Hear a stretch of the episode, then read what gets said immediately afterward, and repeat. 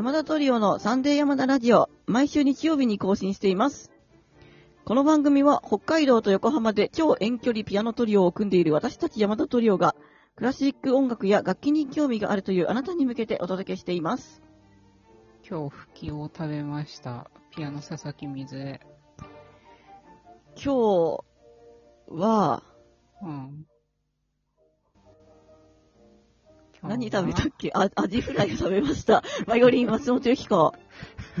えー今日は、いなり寿司を食べました。ゼロ山田圭一です。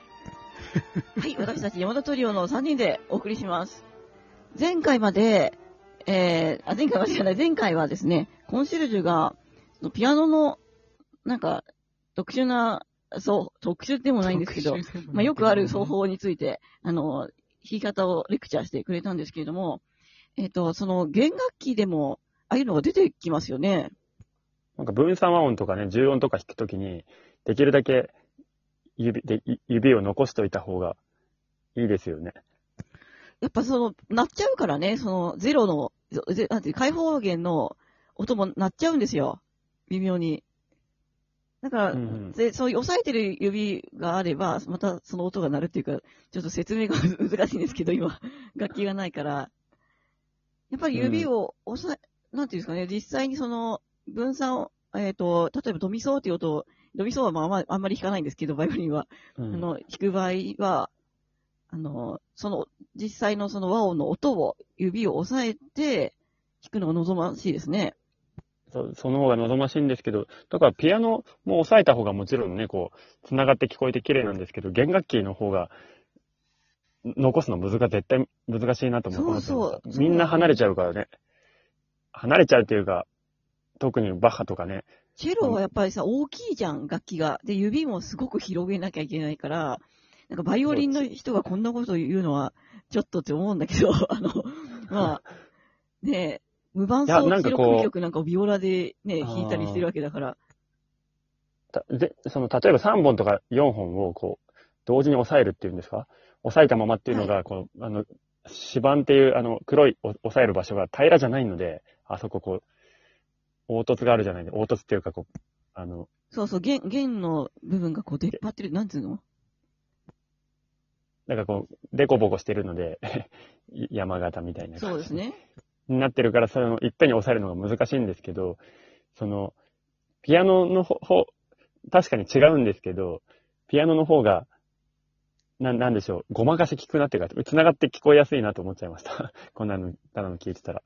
弦楽器の方が、押さえっぱなしにできないと、本当に演奏の、こう、クオリティが全然違っちゃうっていう風にうん思っちゃいましたね。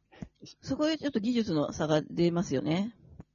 いや、うん、やっぱ離れちゃう人多いのは仕方ないんですけど、もうなんか小学生とかで多分初めてうんバッハを弾くっていうような場合に、なんか先生が、まあバイオリンの場合ですけど、まあ押さえなくてもいうん。いですっていうことあるかもねと思ったんですけど、あ、力が足りないからとかかもね。ねでも本当は抑えられた方がいいけど、うんうん。仕方ないよね。なんかおばあちゃん、おばあちゃんっていうか、なんかご年配の生徒さんとかで、私バッハのこの曲が弾きたいのよみたいな人が来た場合とか、まあケースバイケースよね。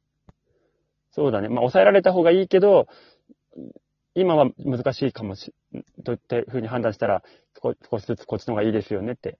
であとはその方がどう考え、感じるか、かなとは思います。そうそう、まあ実際弾くときはこうやって弾くんですけど、みたいなことを入れて教えたりね。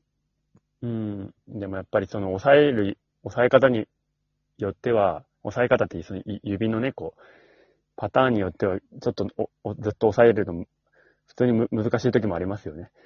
うん、ああるある、いっぱいあるよ。本当、だからすごいよね、あの、バッハをやると勉強にななりますね。はい。で私よりも、あの、逆にそのバグパイプみたいな演奏効果を出す場合に、あの、弦楽器の方がやりやすいなとは思った。ああ。なるほど。そうそう、なんかオルオルガンとかバグパイプのような、あの、こう、音がこう持続する、まあ、エレキギターみたいにこう、音がずっと伸びるっていうのが、ピアノだとどうしても減衰しちゃいますよね。うんうん。まあ、消えますからね。そうそう、まあそれも まあ、同時に思いましたね。うん、なるほど。うーん、まあ、どうい、どういうパターンかにもね、よりますからね、結局。うん。うん。まあ私が前回やったドソミソのあれあれはもう本当に基本、基本形っていうんですかね。基本形っていうか本当に、まあ、きあの、続きの基本とかだと、まあ割と早い段階にもうすぐ出てきちゃうようなあれなので、あよくあるパターンってことね。そうだね、なんか、さっきなんか、弦だと割とバッハとかに多いって話が出てきましたけど、ピアノだともっと、なんていうんですかね。早いな、まあでもバッハが、バッハに、バッハはまあ最初の間に出てくるけど、そういうことじゃなくて、なんていうんですかね、何かを抑えながら弾くっていう、別の、抑えながら別のものを弾くっていうのは割と早い段階で、まあまあ出てくる技術かなって思いますね。まはい。あ、うん。まあ、バッハ以外にも、まあ一応、あの、そうだね。教本、バイオリンとかチェロだと、ちょ長調でうん。押さえっぱなしの、が出てきますね。だ。から本当に序盤に。バイオリンは知らないけど、チェロはそうなんですけど、うん。あテフテフで？テフテフで出ますよ。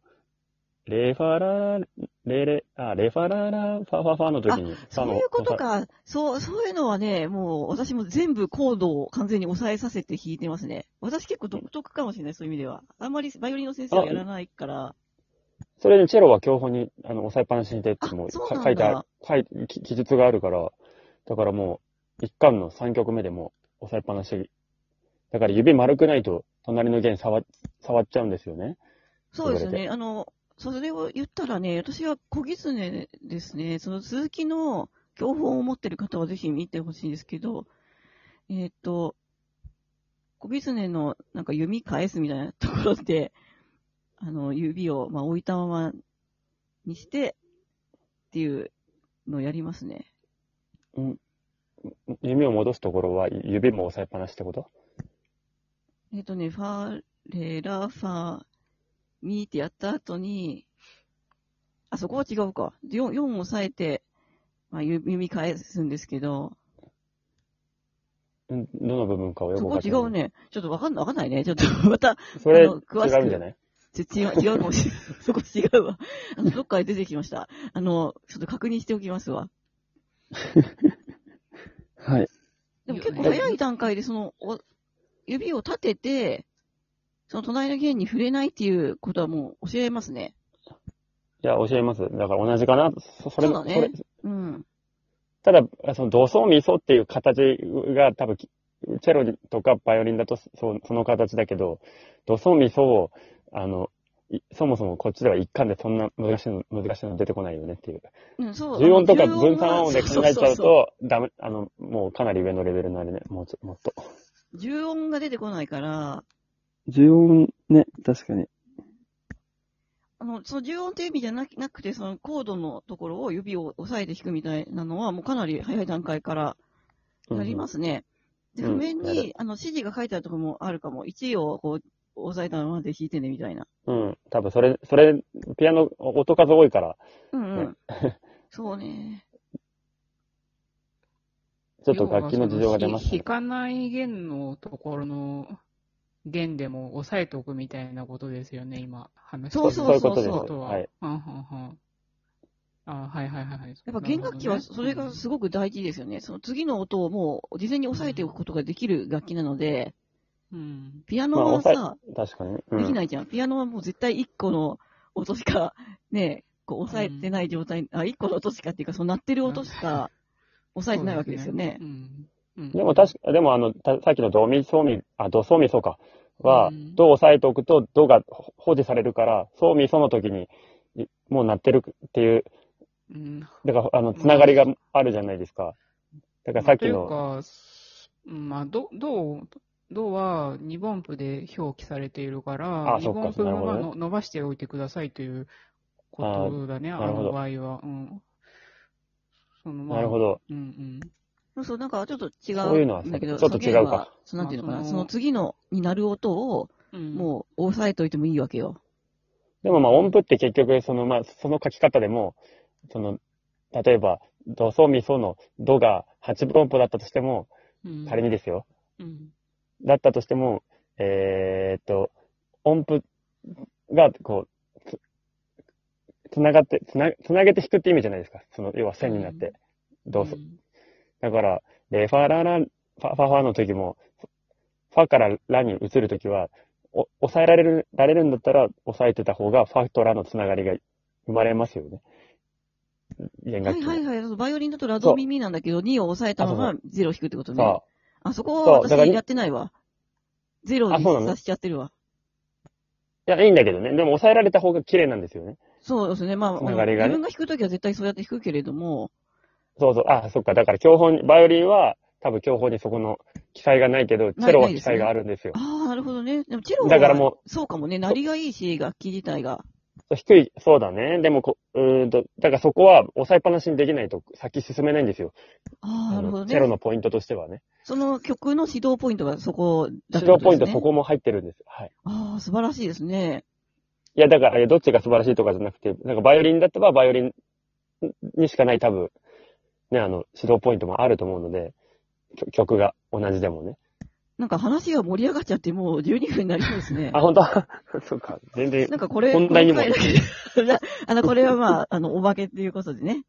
まあ、ははい、い。またですね、あの、お便りもお待ちしてます。なんか、意味がわかんなかったところがあったらぜひ、お便り送っていただければと思います。ということで、アプリからお聞きくださっている方はぜひ画面の下の方にあるハートと笑顔とネギを連打してください。それでは、あなたに素敵な音楽との出会いがありますように、また来週お会いしましょう。ありがとうございました。ありがとうございました。ありがとうございました。